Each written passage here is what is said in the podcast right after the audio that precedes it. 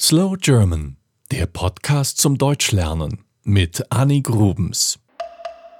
Denk ich an Deutschland in der Nacht, dann bin ich um den Schlaf gebracht.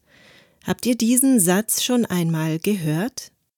Er wird immer dann zitiert, wenn es Probleme in Deutschland gibt. Der Satz stammt von Heinrich Heine.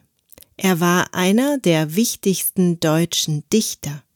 Aber keine Angst, auch wenn er am 13. Dezember 1797 geboren wurde, sind seine Texte sehr aktuell und relativ leicht zu lesen. Ihr werdet ihn mögen. Harry Heine wuchs in einem jüdischen Haushalt auf. Er war 13 Jahre alt, als Napoleon in Düsseldorf einzog. Schon als Schüler begann er Gedichte zu schreiben. Beruflich sollte er eigentlich im Bankgeschäft arbeiten, aber dafür hatte er kein Talent. Also versuchte er es erst mit einem eigenen Geschäft für Stoffe, das aber bald pleite war. Dann begann er zu studieren. Er probierte es mit Jura und mit Geschichte, besuchte verschiedene Vorlesungen. Mit 25 Jahren veröffentlichte er erste Gedichte. Es war eine aufregende Zeit für ihn.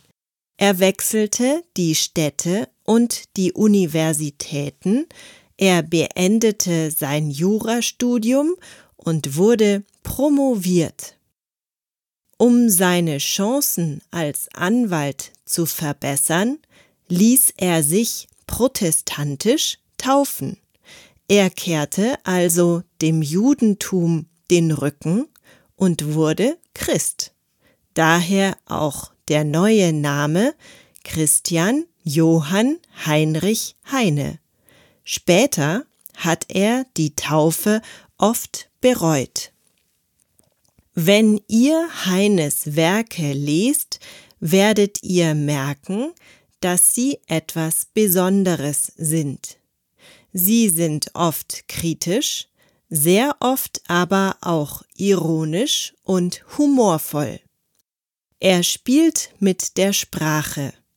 Er kann aber auch sehr böse sein und herablassend über Menschen schreiben. Seine Kritik auch an politischen Ereignissen und die Zensur, mit der er in Deutschland leben musste, führten Heinrich Heine nach Paris. Er wanderte nach Frankreich aus. Als Schriftsteller wurde er immer bekannter. Er wurde ein Vermittler zwischen Frankreich und Deutschland, versuchte den Menschen die jeweils andere Kultur zu erklären. Er verdiente viel Geld mit seinen Schriften, heiratete eine Französin und traf große Menschen wie Karl Marx und Goethe. Aber dann passierte etwas Schlimmes. Heine brach zusammen. Mit 51 Jahren war er fast vollständig gelähmt.